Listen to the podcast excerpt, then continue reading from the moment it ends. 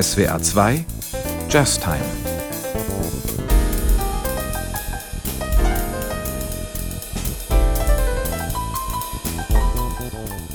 Mit Sophie Emilie BH. Schön, dass Sie dabei sind. Heute widmen wir uns dem Spannungsfeld zwischen Musik und Politik. Wann wird Jazz zum Aktivismus?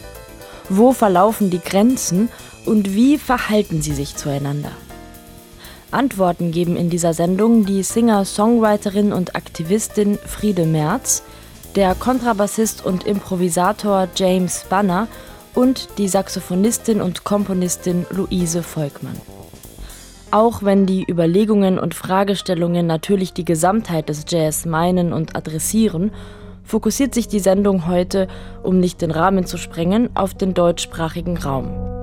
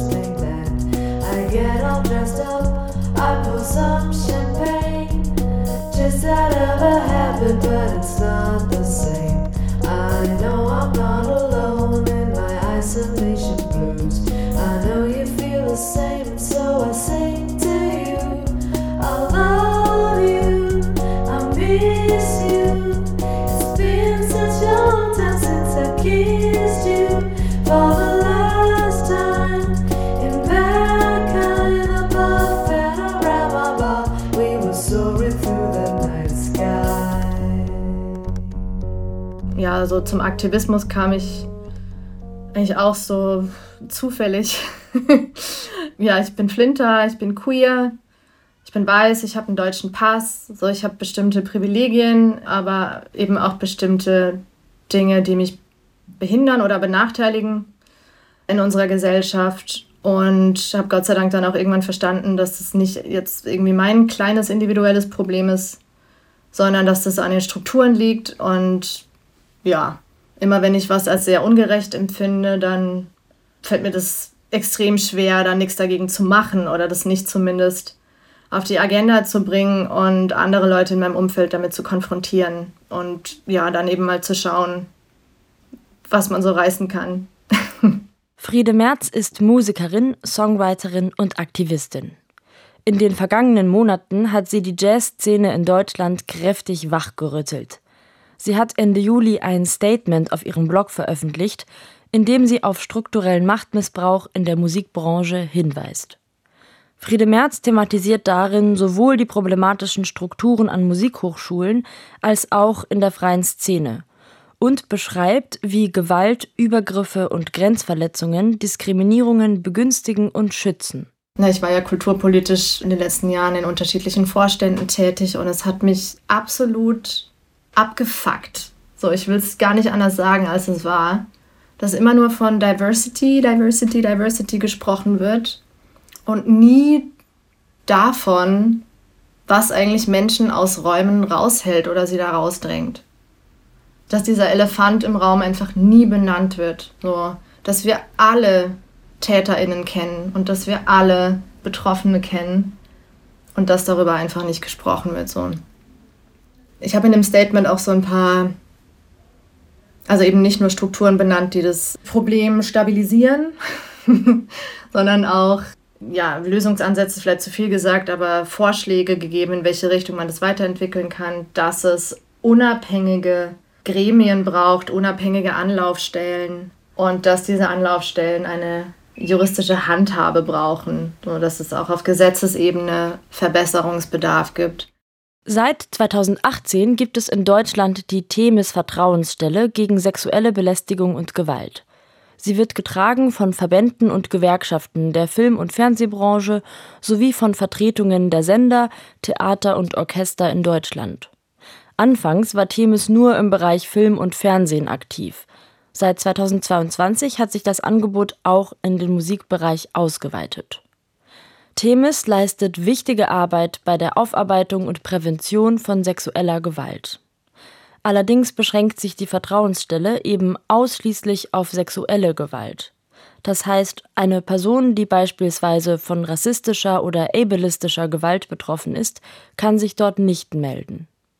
Und wenn sich nun zum Beispiel eine betroffene freiberufliche Musikerin wegen sexueller Gewalt an die Themis Vertrauensstelle wendet, kann Themis nichts für sie tun. Denn die Themis arbeitet im Rahmen des Allgemeinen Gleichbehandlungsgesetzes, kurz AGG. Und das gilt nur dort, wo ein Arbeitsvertrag existiert. Die meisten JazzmusikerInnen arbeiten allerdings freiberuflich und sehr oft ohne einen Arbeitsvertrag. Auch eine betroffene Studentin kann sich nicht an die Themis wenden, da Bildung Ländersache ist und deshalb nicht vom AGG gedeckt ist. Berlin ist das einzige Bundesland in Deutschland, was auch ein allgemeines Gleichbehandlungsgesetz auf Landesebene hat, inklusive einer Ombudsstelle. Dort werden Fälle dann nicht im Rahmen des Strafrechts, sondern im Rahmen des Zivilrechts behandelt, worunter eben auch das Arbeitsrecht fällt. Für alle anderen Bundesländer außer dem Land Berlin existiert also eine gesetzliche Schutzlücke für Betroffene.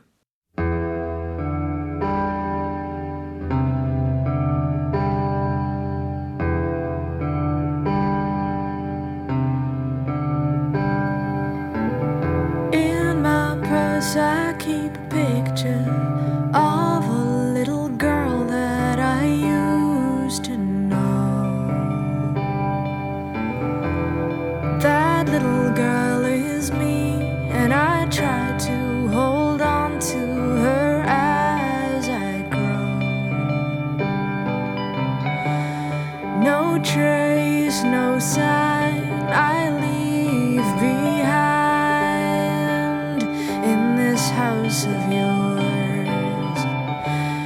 At your table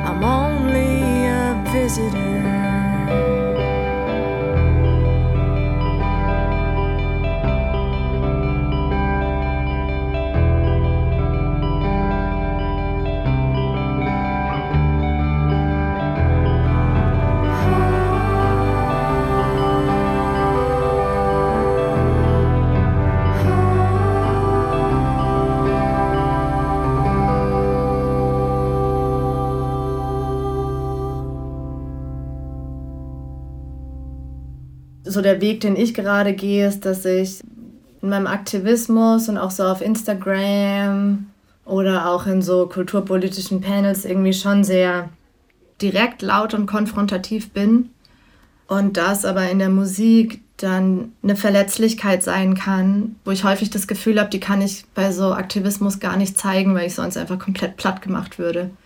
Aber so von allen Dingen, die ich so in den letzten Wochen so auch im Nachklang auf den Release von diesem Statement so am meisten vermisst habe, dann war das das, also irgendwie Mensch sein zu können und verletzlich sein zu können, Ungewissheit und Unsicherheiten zeigen zu können, eben gerade um auch offen zu sein für Diskurs.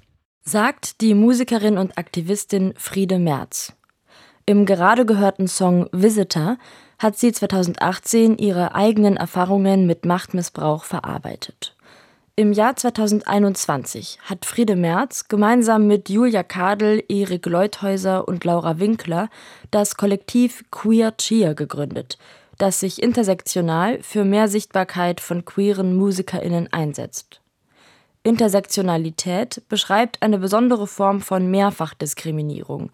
Also wird zum Beispiel eine Person diskriminiert, weil sie weiblich und schwarz und homosexuell ist. Queercheer organisiert Veranstaltungen und schafft Safer Spaces, also Räume, in denen sich Menschen mit Diskriminierungserfahrungen möglichst sicher fühlen können. Außerdem stellt es konkrete Forderungen an Politik und Zivilgesellschaft. Für sein Engagement hat das Kollektiv, das sich selbst als Community für Jazz in Anführungszeichen und improvisierte Musik bezeichnet, 2022 den Sonderpreis des Deutschen Jazzpreises bekommen. Ich finde, wenn man Kunst und Politik trennen kann, dann ist man entweder krass privilegiert oder möchte vielleicht nicht die eigene, also die politische Relevanz in der eigenen Kunst sehen oder ist sich der vielleicht nicht bewusst oder findet vielleicht auch irgendwie dieses Label nicht so sexy. Oder was heißt nicht so sexy, halt nicht so passend. Für mich ist alles, was in Beziehung zu anderen Menschen geht, automatisch politisch, weil wir in einer Welt leben, wo halt Ressourcen sehr ungerecht verteilt sind. Und das hat einen Einfluss auf jede Beziehung, die ich habe. Friede Merz zieht keine Grenze zwischen Politik und anderen Lebensbereichen. Vor kurzem hat sie eine neue Initiative mitgegründet. Music Me Too Germany. Diese Initiative will das Ausmaß von Machtmissbrauch und Gewalt in der deutschen Musikbranche sichtbar machen. Es ist ein Zusammenschluss von fünf Netzwerken aus unterschiedlichen Musikszenen: Queer Cheer, Deutschrap Me Too, Save the Dance, Music Sachsen Women und Music Thüringen Women. Auf der Homepage von Music Me Too können Betroffene von Machtmissbrauch ihre Erfahrungen anonym teilen. Seit der Veröffentlichung der Seite im Juni wurden dort über 50 Erfahrungen veröffentlicht. Außerdem formuliert Music Me Too klare Forderungen an die Politik und an die Musikbranche. Sie reichen von verpflichtenden Awareness-Konzepten und Schulungen über kostenfreie Rechtsberatung für Betroffene bis hin dazu, Gesetze zum besseren Schutz für Betroffene hin zu ändern.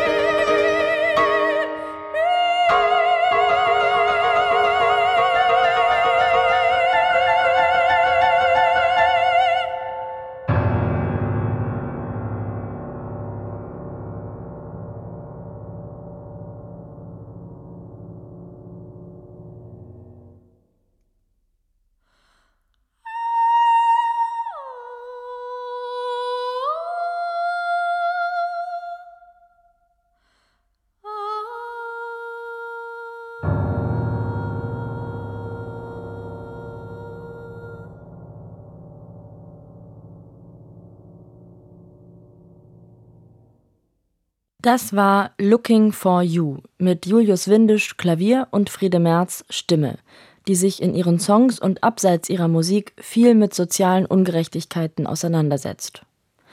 Auch der Komponist, Bassist und Improvisator James Banner verknüpft sein künstlerisches Tun mit Politik. Aufgewachsen als Sohn von Arbeitereltern in Großbritannien, lebt er mittlerweile in Berlin. Anders als Friede Merz organisiert er sich aber nicht in Kollektiven, sondern drückt politische Inhalte in seiner Musik aus. In seinen Stücken thematisiert er soziale Mobilität, Klassenherkunft, Kolonialismus, die derzeitige britische Regierung und seine Erfahrungen als Betroffener in einer missbräuchlichen Beziehung. Trotzdem bezeichnet er sich selbst nicht als Aktivist. Es gibt so viele Leute, die sich wirklich für verschiedene aktivistische Zwecke einsetzen. Und ich habe nicht das Gefühl, dass ich mit meinen kleinen Bemühungen allein durch meine Musik ein Aktivist bin. Denn für mich das bedeutet Aktivist jemand, der sich aktiv für soziale und politische Veränderungen einsetzt. Ich engagiere mich ähm, natürlich aber eher im Hintergrund in bestimmten Initiativen beteilige und jede Plattform nutze, die ich habe, um die Diskussion bestimmten Themen zu unterstützen. Das konnte zum Beispiel das Schreiben von E-Mails, das Anstoßen von Gesprächen, das Außen von einer Meinung sein. Für James Banner kann die Umsetzung seiner politischen Werte viele Formen annehmen. Seine Überzeugungen sind für ihn die Basis, für das Improvisieren mit anderen oder seine Kompositionen. Wichtig ist dabei nicht, dass konkrete Botschaften unmissverständlich kommuniziert werden, sondern die Art und Weise, wie James mit seiner Umgebung interagiert. Auch als Bandleader engagiert er sich für demokratische Strukturen. Ich möchte, dass sich jeder willkommen fühlt, wenn ich ein Projekt leite, dass sie das Gefühl hat, sich außen zu können. Das konnte musikalisch oder anderweitig sein und sich selbst als KünstlerInnen zu repräsentieren. Ich hatte auch in der Vergangenheit das Glück, Unterstützung für Projekte zu erhalten, die es mir ermöglichen, andere KomponistInnen, MusikerInnen und SchriftstellerInnen zu beauftragen. Und als Teil meiner Bemühungen als Solist biete ich seit einigen Jahren jetzt kostenlose Workshops im Internet für KomponistInnen. Bei all diesen Ensemble oder Gruppenprojekte ist mir auch die Vielfalt der Besetzung wichtig. Ich genieße das Gefühl der Gemeinschaft, lokal zu sein und innerhalb der Szene Berlin zusammenzuarbeiten, aber auch mit anderen Menschen und Orten überall in Verbindung zu setzen. Mir gefällt, dass in Berlin eine starke Grassroots-Kunstszene gibt, auch wenn ich gerne mehr Zeit finden würde, um mich ein bisschen mehr darin zu engagieren, weil ich komme aus einem Ort, in dem es wenig Unterstützung für die Künste gab und es ist großartig zu sehen, dass Menschen außerhalb von Institutionen etwas auf die Beine stellen.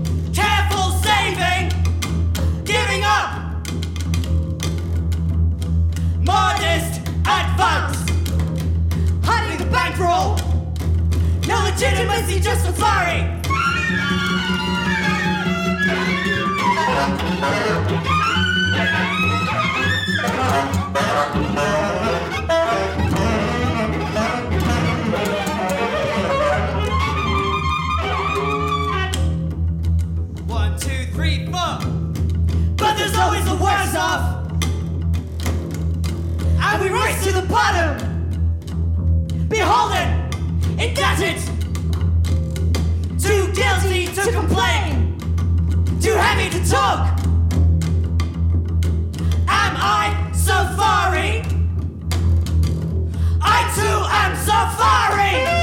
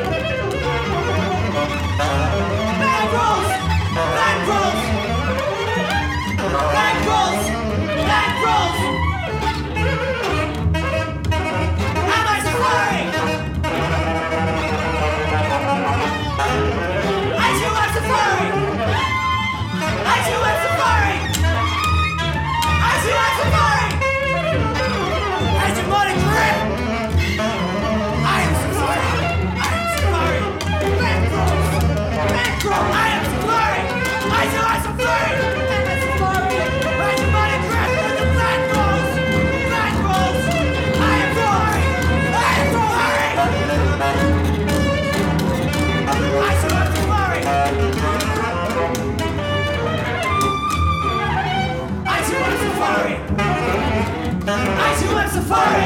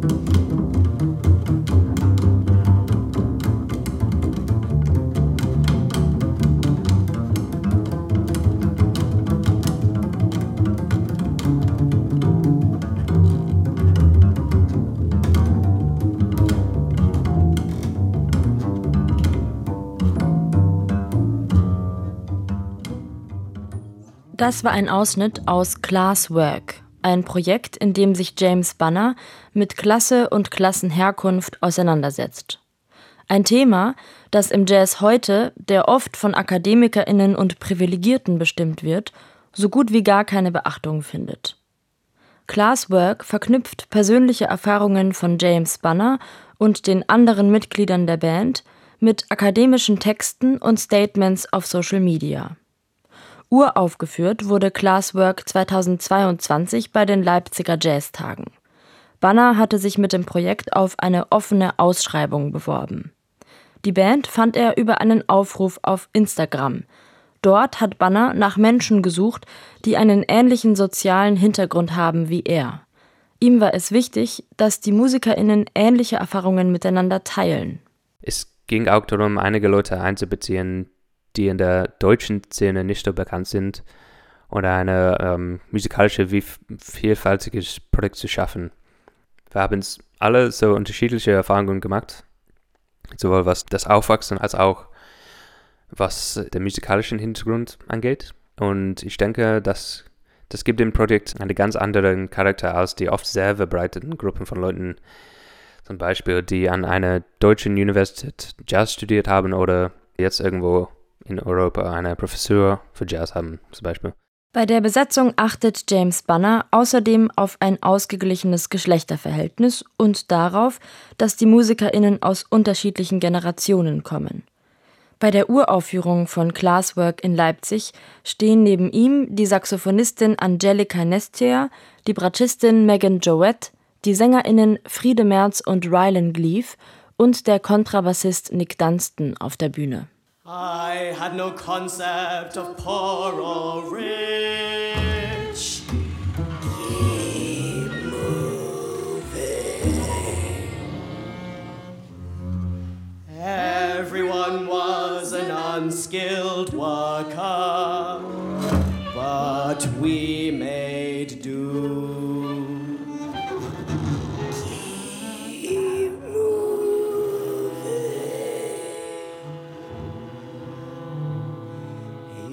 Intuitively, I knew that if I got stuck here, it wouldn't turn out well.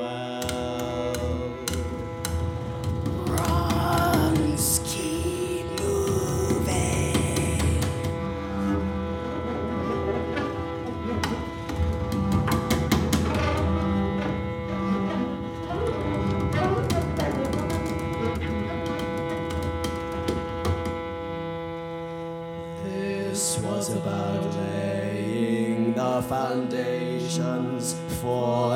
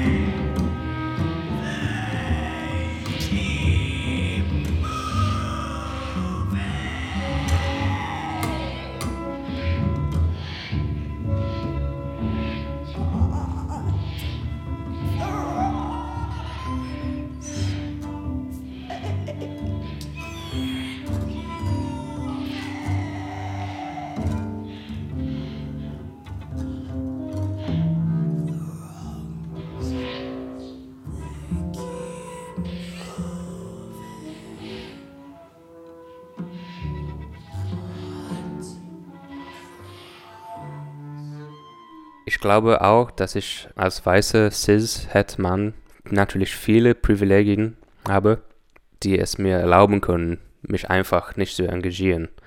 Was für mich ein Grund mehr ist, tatsächlich zu versuchen, etwas Sinnvolles zu sagen, sei es durch Musik oder auf eine andere Weise. Im Bezug auf das, was ich meiner Arbeit aktivistisch sein kann, sage ich, dass das Wichtigste, was als konkrete aktivistisch angesehen werden kann, sind eigene der Wörter. Und ansonsten habe das Lied so einfach so kompromisslos und eindringlich wie möglich zu sein, was den tatsächlichen Ausdruck der Musik angeht. Sagt der Kontrabassist, Komponist und Improvisator James Banner.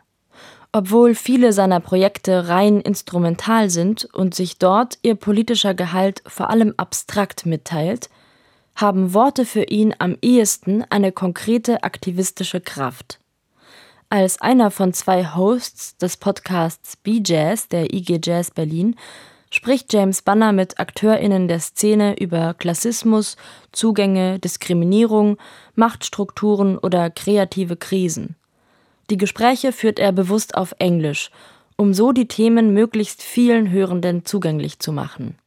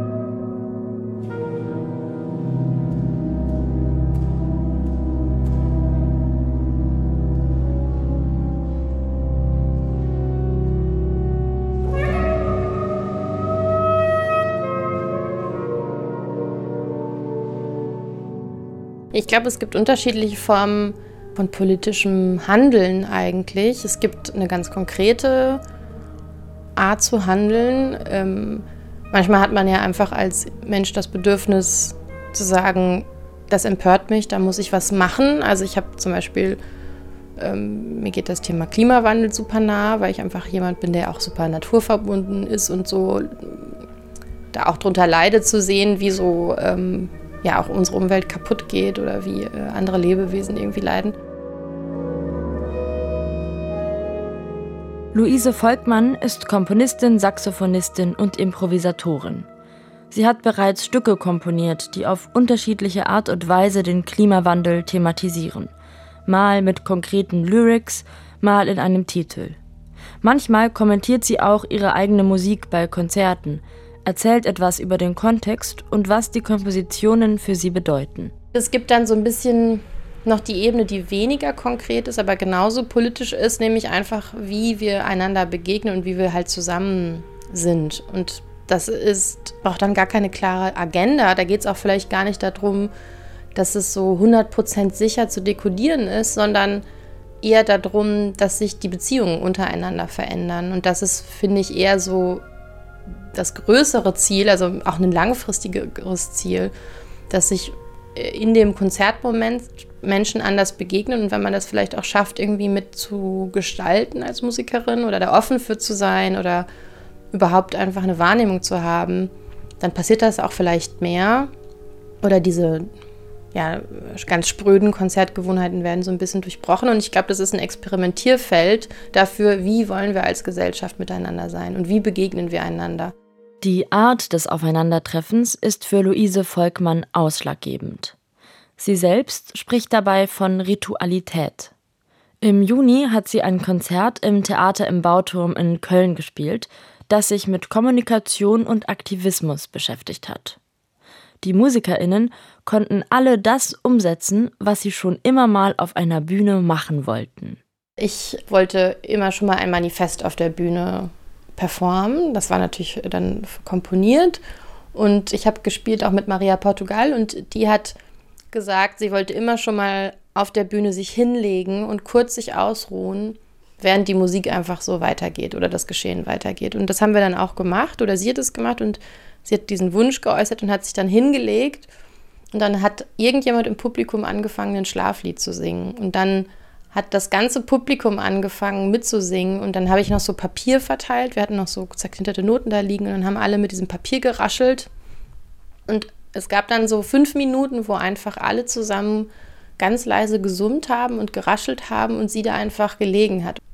Und es war so schön einfach und so intensiv. Und sie hat auch gesagt, das war einer der schönsten Momente ihres Lebens, weil plötzlich einfach fremde Leute diese Barriere auch mit dem professionellen und ähm, Zuhörer, Musiker durchbrechen und einfach für sie quasi ein Schlaflied singen.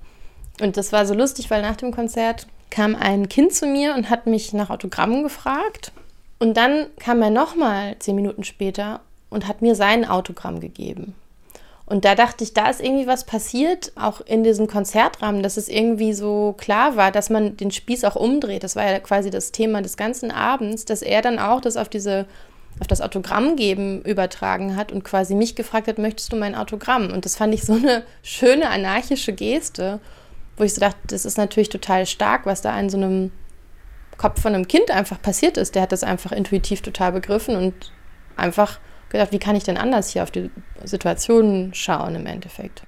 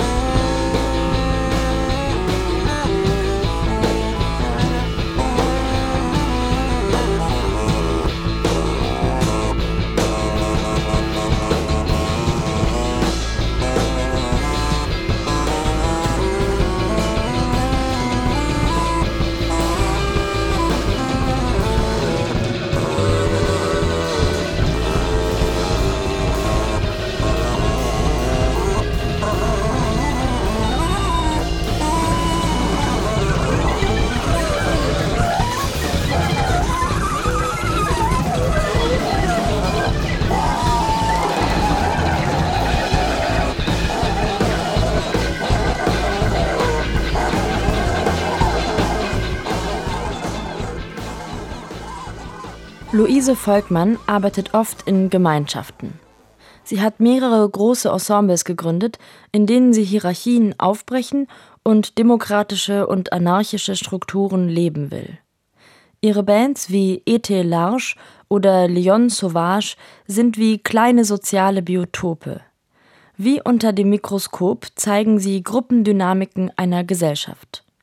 Ihre politische Haltung hat Luise Volkmann vor allem von ihrem Vater, einem alten 68er, für den Musik und Politik unmittelbar zusammengehörten.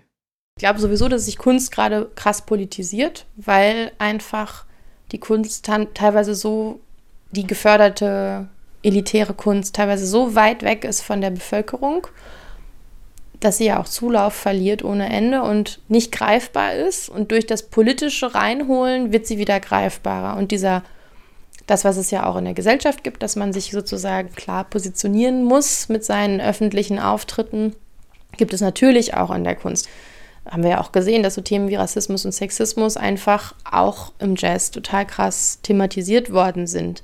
Was ich ein bisschen spannend finde, ist, dass es eigentlich immer um die Strukturen geht und wenig um die Musik an sich. Luise Volkmann konzentriert sich mit ihrer Form des Aktivismus deshalb auf die Musik und die kollektive Kraft, die sie entfalten können. Das umkreist sie mit musikalischen Ritualen, Konzertformaten, Arbeitsweisen und in verschiedenen Konstellationen. Aktivismus meint bei ihr eher aktiv werden und aktivieren, eine bestimmte Atmosphäre schaffen oder eine bestehende Dynamik verändern.